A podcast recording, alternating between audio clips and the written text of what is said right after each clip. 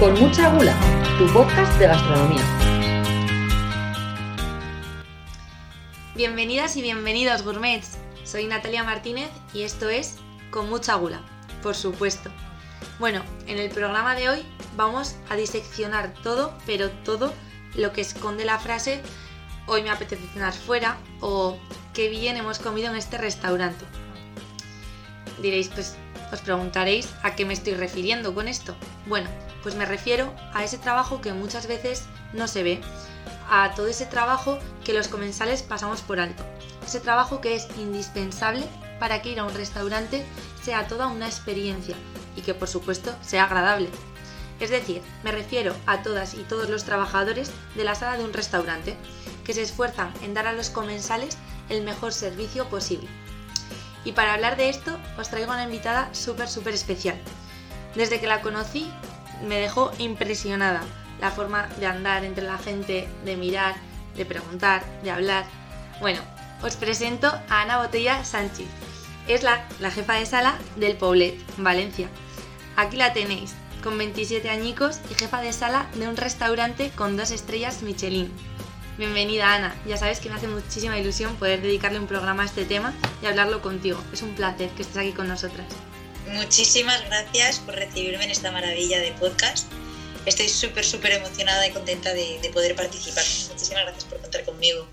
Nada, nada, gracias a ti. Bueno, vamos a empezar por lo primero. Cuéntanos cómo es ser jefa de sala de un restaurante de alta cocina. Pues la verdad es que yo lo amo. A mí me encanta. Aquí he hecho mi familia, he hecho mi pequeña casa y cada día me gusta más mi trabajo. Así que yo, pues, ahora os contaré un poco más sobre mi día a día, pero, pero la verdad es que es genial. bueno, bueno, pues ahora profundizaremos un poco más eh, por ahí. Pero antes de eso quería empezar preguntándote si todo este tema de, de la sala y del personal que, que, envuelve a los, a los comensales, ¿no? A, los que llegamos allí al restaurante simplemente dispuestos a pedir, ¿es algo propio de la alta cocina o se extiende por toda la hostelería, por toda la restauración? Yo creo que es algo que nos afecta ahora mismo a todo el gremio, eh, por norma general.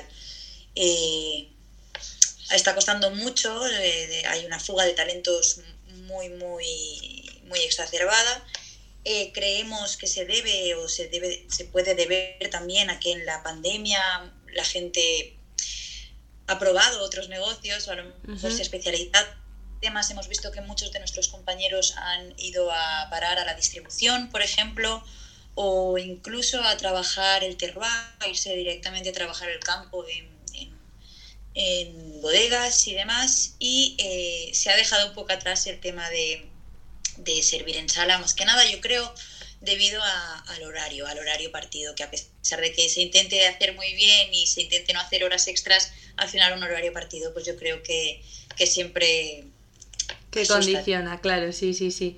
Hablaba hace poco, me, me ha recordado que, hablaba con una chef hace poco y ella me decía que, que, para nada, que la hostelería no es un mundo para nada sufrido, que si amas tu trabajo que no es, pero claro, yo le decía a Jolín, pero es que para alguien que entra de primeras, tener que hacer esos turnos, tener que llevar ese ritmo, tener que estar bajo mira todo el rato, es mucha presión. Desde luego, la verdad es que eh, tu compañera tenía muchísima, muchísima razón. Eh, si, si amas este, este mundo, si amas este gremio, la verdad es que las horas se te pasan volando. Pero, pero obviamente sabemos que los horarios en los que trabajamos y sobre todo el calendario en el que trabajamos, que siempre se ha dicho, trabajamos cuando los demás disfrutan. Exactamente. Es algo eh, que, que, hay que hay que, que, interiorizar y hay algo que es algo que hay que aceptar muy bien para tu forma de vida. Y a día de hoy, pues, eh, está costando un poco. De, pero yo creo que esto se va a solucionar a medida que vayamos pasando por diferentes pasos, como por ejemplo pues lo que vamos a tocar más adelante, de la profesionalización del sector y la dignificación un poco de nuestra... Claro, exactamente. De... Todo pasa por eso, por dignificar vuestras tareas y, y, ponerlas en valor. Que esa es otra de las preguntas que, que te quería hacer. ¿Crees que se valora realmente el, el trabajo de sala que hay detrás de, de eso, del ir a un restaurante a comer? Pues yo creo que cada día eh, se valora más. Eh, bueno, gra gracias a diría a los clientes eh, propios. Es una pena que no se valore desde dentro, ¿no? Que no se valore suficiente en, en, puestos de altos mandos o en incluso eh, escuelas de hostelería, ¿no? La, donde, donde pues el material que dan de estudio o demás no está acorde a lo que está pasando en la actualidad. Por lo tanto, creo que se valora, por una parte, se está empezando a valorar por el tema de, nuestros clientes, ya que nosotros estamos empezando, nosotros me refiero a cada uno de los camareros que nos dedicamos a este gremio, eh, estamos utilizando muchas herramientas para dar poder y visibilidad y voz, eh, sobre todo a la sala de nuevo, y creo que poco a poco vamos a, realizar ese cometido. Creo que los clientes los, lo están empezando a valorar como deben y ahora lo que nos toca es nosotros mismos eso creo que es lo más importante. Nosotros pues mismos en cuanto a empresa, nosotros mismos en cuanto al propio trabajador y nosotros mismos en cuanto a docentes y formadores de las nuevas generaciones. Fíjate que me sorprende porque yo así viéndolo desde fuera, no yo viéndola, viéndolo como consumidora, eh, pensaba que era casi un poco al revés, ¿no? Que gracias a vuestro esfuerzo, a que vosotros, sí, bueno, es lo que dices, ¿no? Que gracias al esfuerzo que los eh, camareros, que el personal de sala que estáis ahí dentro ponéis, habéis conseguido fomentar en nosotros ese interés y crear esta eh, curiosidad y que nos acercásemos a vuestros puestos de trabajo y a las diferentes personas que forman el total de un restaurante.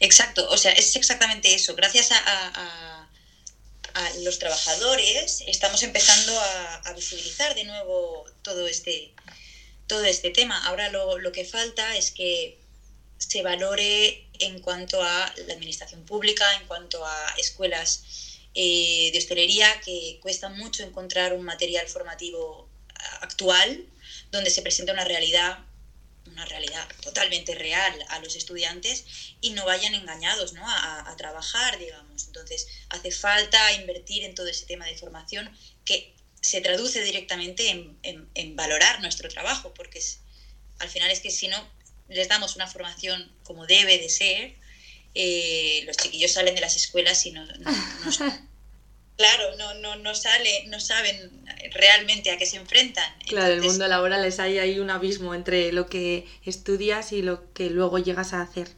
Exacto, creo que es ahora mismo nuestra principal lucha, eh, es un poco meternos a, a, hacer presión en, en, este profesorado ¿no? y, y crear una educación de calidad donde se de, verdad se dignifique nuestra profesión y entonces ahí ya sí que podremos empezar a llegar a resultados.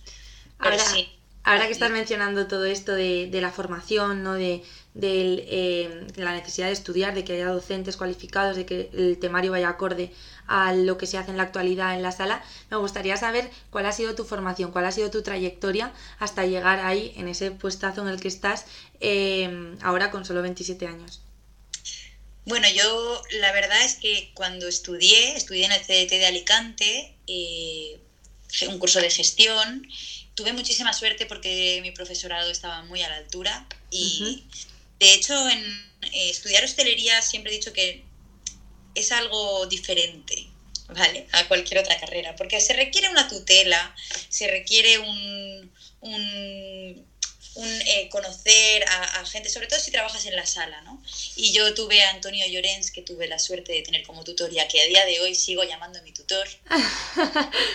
y, y, tuve muchísima suerte porque los docentes eran espectaculares. Yo me formé en el CDT de Alicante. Lo que pasa es que yo sobre todo he sido eh, y soy autodidacta, porque no... Yo vengo de familia hostelera. Ahí, queríamos llegar, que eso lo sabía yo. me he criado entre pues en, un restaurante me he criado y he trabajado desde muy, muy pequeña, muy joven. Y, pero, aún así hay que valer, ¿eh? Aún así hay que valer porque yo también vengo de familia hostelera, de una familia que tiene un bar y, yo me comparo, por ejemplo, con mi hermano y a él se le da bien, él está ahí, tiene presencia, tiene el carácter, tiene tal. A mí se me da un poco peor, voy a reconocer aquí. Bueno, sí que es verdad que te tiene que gustar. En mi Exactamente.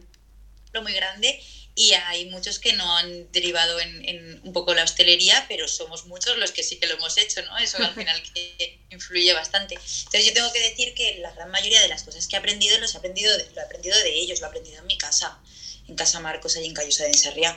Y... Qué bonito. claro, mucho de lo que he aprendido lo he aprendido también trabajando, porque a mí qué me pasó, yo cumplí los 18 años y yo era un poco rebelde en aquella época. Son malos años.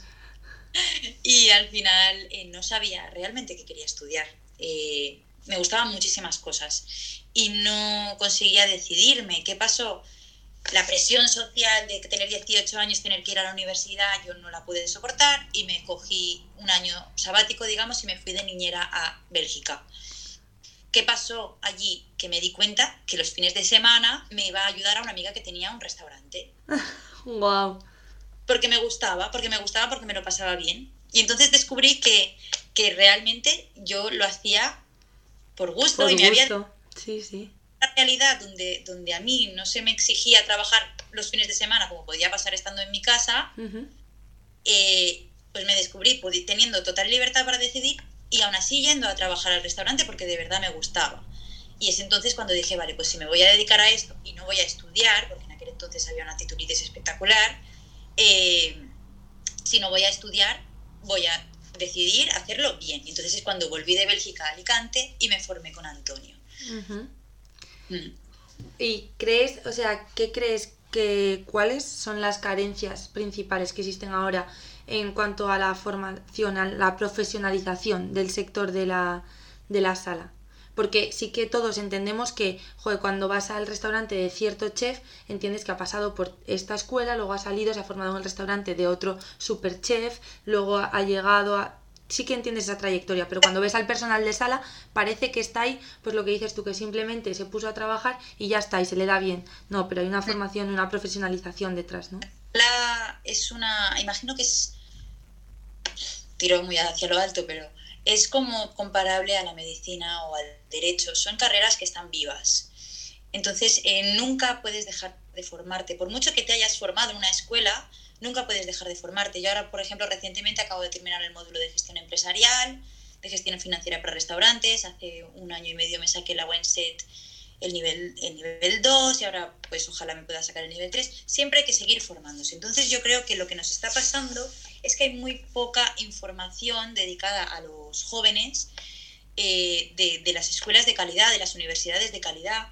Hay muy poca información sobre la, los recursos que tienen para formarse, como por ejemplo pueden ser formaciones totalmente bonificadas. Uh -huh. Eso también parte de la gestión de la empresa. Yo, por ejemplo, tengo suerte que en mi grupo tengo a gente realmente preocupada por la formación de los trabajadores, donde se, se plantean cuáles son las necesidades del equipo, se plantea directamente con los responsables de las salas y se plantea qué es lo que se necesita aprender. Ahora, por ejemplo, mis trabajadores están haciendo todos un curso de, de inglés reforzado, algunos van a trabajar el francés, es cuestión de, de, empezar a dar información a los trabajadores y saber que la, que la formación está ahí, que se, que se puede acceder a ella.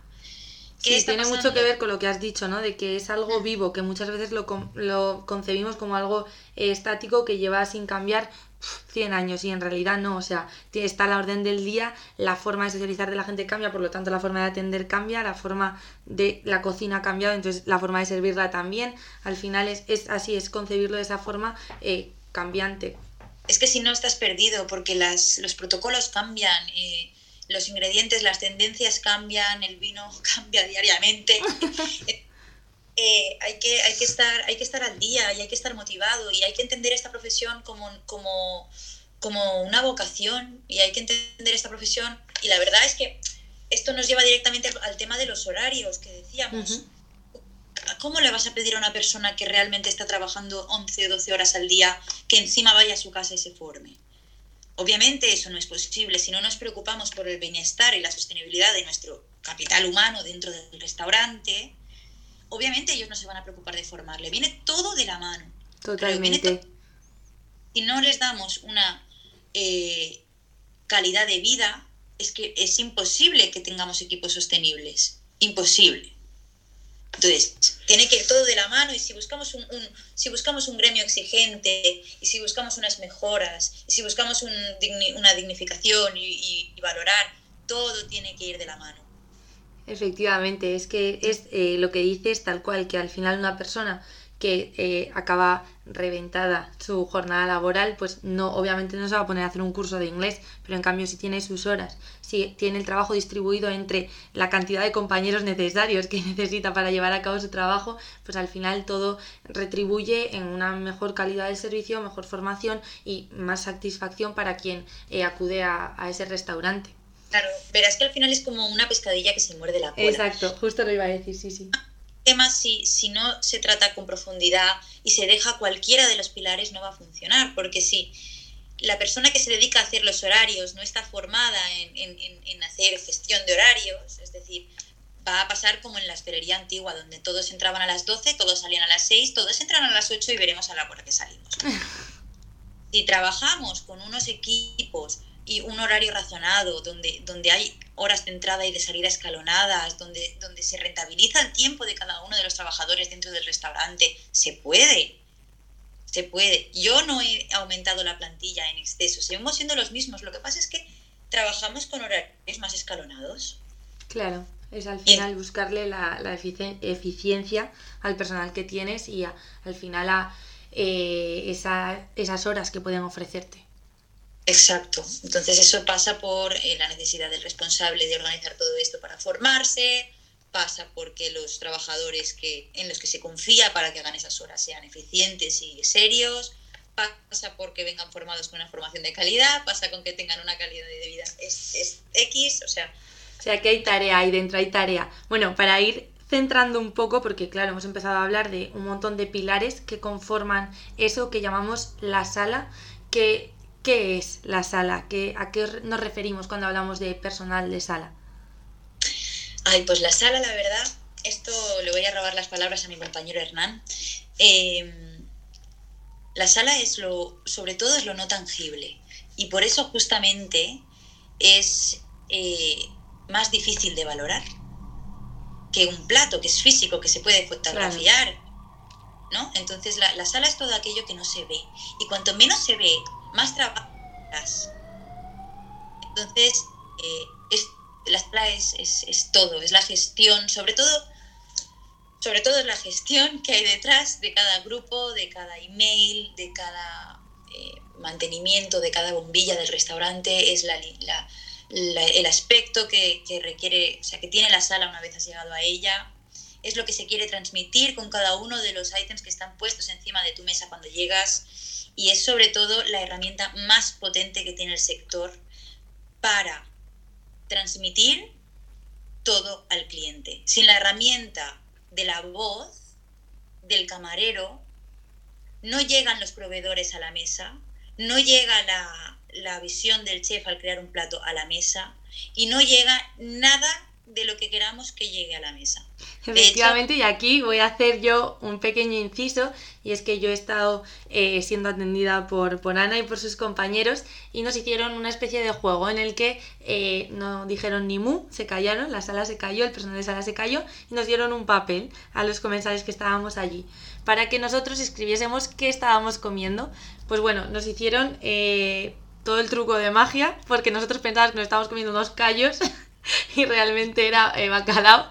Pero claro, o sea, si no te lo explican, si no te cuentan cuál es el mensaje que hay detrás, que ha querido eh, mostrar el chef ahí, de dónde vienen los productos que nos estamos comiendo, al final pierde muchísimo esa experiencia que es ir a un restaurante, que no es simplemente pagar por comerte un plato y ya está, por llenar la tripa, ¿no? Es, es, es otra cosa.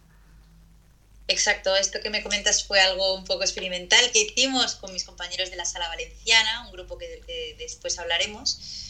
Y la verdad es que fue una idea maravillosa porque es justamente eso. ¿Qué, que, te pierdes si el camarero de repente no te explica? Exacto.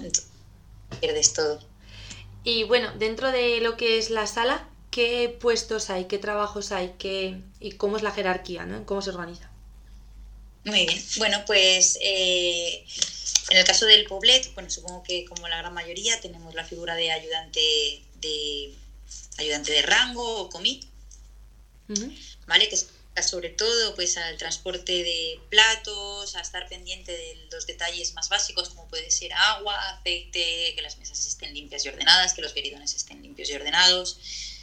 Y después tenemos la figura del jefe de rango, eh, mi intención en el restaurante El Poblet es que todo el mundo sea jefe de rango y vamos rotando, vamos rotando los, las funciones. Porque a qué se dedica el jefe de rango, entiendo que a organizar dentro de un. El jefe de rangos es el que se es el que se dedica a asegurarse de los ritmos de las mesas, a los marchas, sobre todo de los platos, asegurarse que no tengamos cuatro mesas en el mismo rango de la misma partida, eh, asegurarse de la eficiencia del servicio. Este jefe de rango, por supuesto, está bajo la supervisión de el jefe de sala y del segundo de jefe de sala, que somos Guillermo y yo. O sea, entiendo que el jefe de sala y el segundo jefe de sala se encargan del restaurante en general, mientras que los jefes de rango se encargan de las secciones en las que vosotros tenéis divididas el restaurante. Exacto, en el restaurante Poble, por ejemplo, está dividido en dos sectores. Sector sala reservados. Y cada sector está dividido en dos rangos. Cada rango tiene su ayudante y su, y su jefe de rango. Entonces, eh, la función ahora mismo de Guillermo está siendo un poco mixta porque también está ayudando al departamento de sumillería. Y, y, nada, y yo me dedico pues a, a, corroborar que están haciendo el trabajo correcto. y más allá, por ejemplo, el sumiller, tengo mucha, la verdad es que tengo mucha suerte porque en este restaurante hemos implantado una nueva jerarquía que corresponde a un triángulo, ¿no? Digamos, tenemos tres pilares en esta casa, que es la sumillería, la cocina y la sala, y sala se refiere a gestión también. Eh, y hemos dividido las fuerzas y creo que eso es lo que hace más eficaz mi trabajo. Que yo, por ejemplo, no me tengo que estar ocupando de la recepción de pedidos de Hernán, que es el sumiller, o no me tengo que estar ocupando de los cambios dañadas en nuestro sistema de, de inventarios. O... Él tiene su faena de bodega y él se pelea con sus proveedores. Porque, ¿cuál, ¿cuál es? Explícanos cuál es la tarea de un sumiller. El sumiller, bueno, el, el sumiller al final se dedica pues, a tener su bodega a punto, a hacer sus pedidos de, y a negociar sus precios con los proveedores, a estar informado de cada una de las tendencias y cosas que van saliendo diariamente en el mundo de los vinos, sabéis que es algo vivo completamente, y eh, pues a gestionarse sus inventarios y sobre todo las armonías y los servicios de vino. Los maridajes de los platos que hace el chef. Totalmente. La venta y consumición de vino dentro del restaurante, ¿no? y al final yo me, me puedo centrar en lo que es la, gestión seria en cuanto a pues, horarios, gestión de, reservas, gestión de emails, eh, altas, mantenimientos, todo el resto de cosas que hay dentro del restaurante que no es la sumillería. Entonces puedo estar preocupada de, pues, de la... Ahora mismo estamos muy preocupados de, de la formación, como te decía, o de, de la de entrevistas, en plan de que no me sale el nombre, Vaya, que, o sea, las tareas son inagotables ahí dentro en ese mundo, ¿eh? Sí, la hay muchas tareas. Si te sabes organizar bien, la verdad es que es una detrás de otra y no es tan agobiante como parece. Pero, sí, hay muchas, hay infinidad, por supuesto. Esto es algo que, un micromundo. Qué chulo, qué chulo. ¿Y cuál crees que es el camino para darle visibilidad a todos esos trabajos que hacéis? Porque tú ahora me has contado una lista de tareas que yo ni me imaginaba que hacía un jefe de sala. Bueno, yo creo que mm, cuando se hace bien se transmite. Yo ayer, por ejemplo, estoy teniendo últimamente muchos grupos y me da realmente mucha felicidad ver cómo tras la experiencia, a los dos días te mandan un email diciendo que están realmente contentos con la gestión del grupo, que han disfrutado muchísimo. Eso yo creo que, eso se valora, porque al final ellos son los propios prescriptores de los próximos grupos que vienen. Y, y yo creo que se valora con clientes, ¿no? Cada vez más vienen a visitarte, quieren saber qué está pasando, entonces poco a poco ves el éxito ¿no? de, de, tu, de, tus tareas y de tus funciones. ¿Y cuáles son los proyectos que tenéis desde, desde la sala valenciana que has mencionado antes? Pues esto, bueno, antes ¿Qué es? ¿Qué es la sala? Exacto, comentar un poco a los oyentes qué es un poco la sala valenciana. Esto nace como hace tres años aproximadamente, eh, hicimos un pequeño debate de lo que era la sala y las funciones de la sala en un festival. Y a raíz de ahí, de juntarnos y pasárnoslo tan bien todos, nos que yo no conocía realmente al, jefe de sala de, la salita, o yo no conocía a la jefa de sala de Apicius, o no nos, no nos habíamos puesto caras, así como puedes encontrar 10.000 acciones que junten a los cocineros y, y, se pongan caras entre ellos, nos dimos cuenta que en las salas no sucedía esto, no estábamos en contacto, lo que nos, nos impedía crear canales de comunicación jolín, para, para cambiarnos personal o, para ayudarnos en muchísimas cosas y decidimos crear un canal de comunicación como es el WhatsApp. Tan sencillo y, tan fácil. Exacto, y nos empezamos a unir gente. ¿Qué pasó? Que al final fuimos tantos que empezamos a crear un código, un código deontológico donde se expresan los valores del grupo, que al final a lo que se quiere dedicar pues es a darle visibilidad a esta profesión, darle eh, valor y dignificarla mediante la formación y mediante, pues ahora mismo nos vamos a, estamos ya planteando en Gastrónoma un día más dedicado a la sala, mediante debates y conferencias, también colocar un stand dentro de la feria. Pues al final las ferias, hacer que las ferias cuenten un poco con la idea de la sala también. Con vosotras, totalmente. Y, y sobre todo, pues eh, crear un canal de comunicación, porque es muy útil, es muy útil y se, y se, tiene que hacer y ahora mismo pues, pues se está haciendo. Puede entrar, lo recuerdo, puede entrar cualquier persona que se dedique al gremio, a la sala, a tiempo completo, no importa el rango, camareros, ayudantes, sumilleres, cocteleros, eh, de gestión, formadores, cualquier persona que se dedique a la sala, eso sí, a tiempo completo, que no sea un pasatiempo de... bueno, pues, pues lo, dejamos aquí, dejamos la vía abierta para cualquiera que se dedique a la sala a tiempo completo y quiera eh, participar, ayudar y, generar visibilidad para, este sector tan, tan interesante. Y a mí me, viene a la cabeza, ¿crees que eh, hay que volver a formas eh, más tradicionales de servir? Porque ahora mismo estaba viendo un restaurante en el que puedes ir, pedir por teléfono y que te traiga la comida un robot. Ahí no hay sala, no hay camareros, no hay nadie. Y, o sea, parece que, nos vuelve loca la tecnología, nos vuelve locos esta cosa de, guau, me lo sirve un, robot. ¿Cómo vais a luchar vosotros contra eso? Yo creo que eso se caerá por su propio peso. Yo también lo creo, pero tengo que preguntarlo. Estoy convencida de que eso caerá por su propio peso. Obviamente, todos necesitamos experiencias diferentes el otro día veía un, TikTok de un restaurante que, que entrabas y te, te insultaban. Yo qué sé.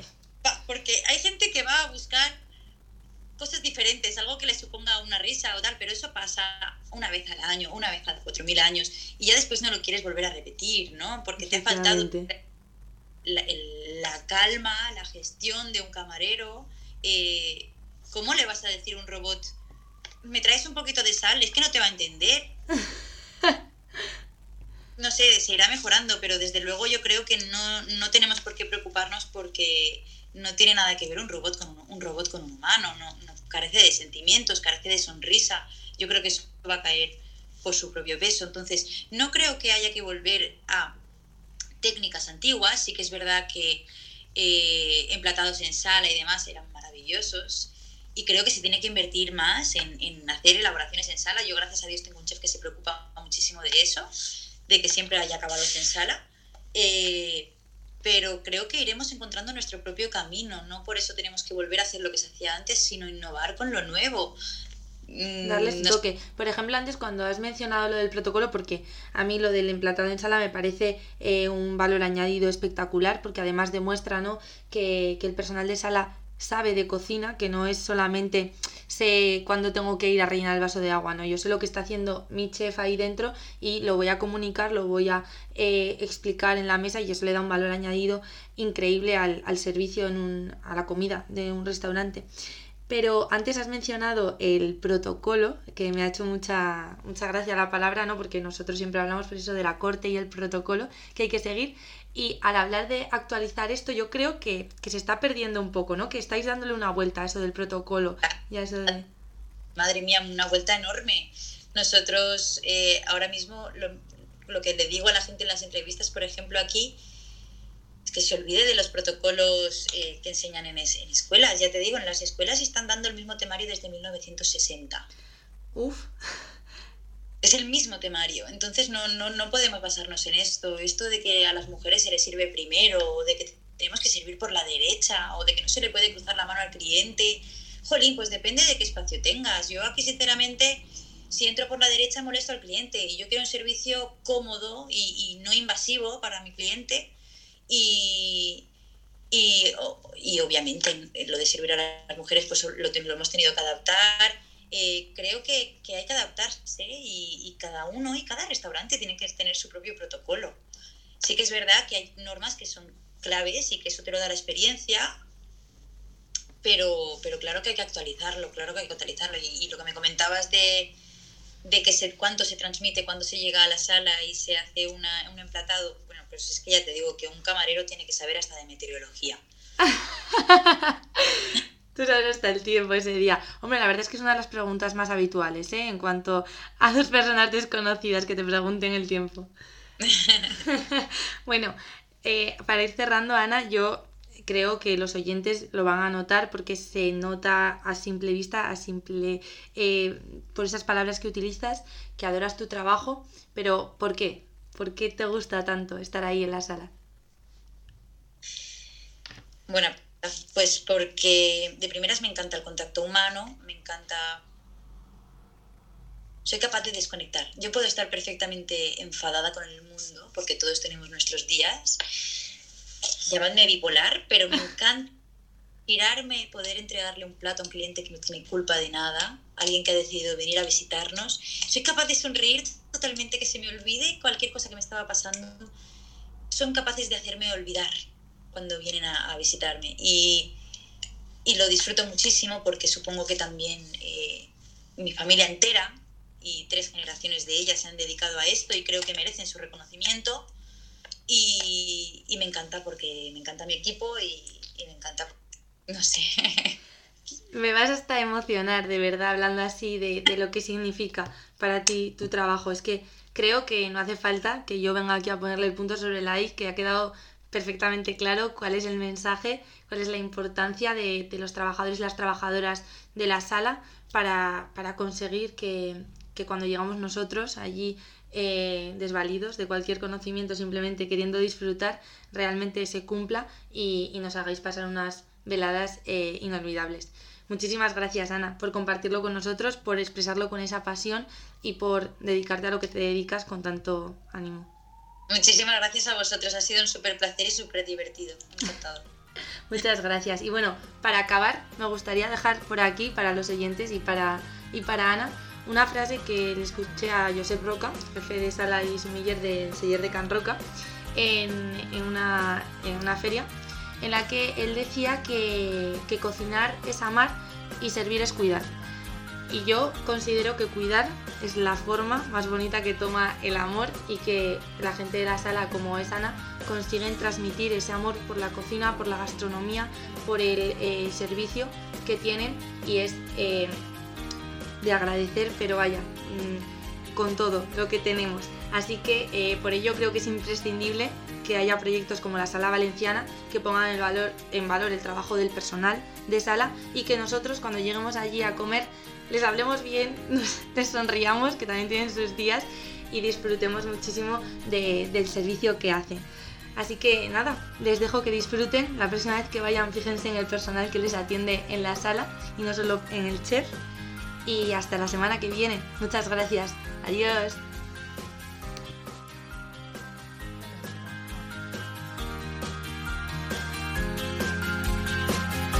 Con mucha gula, tu podcast de gastronomía.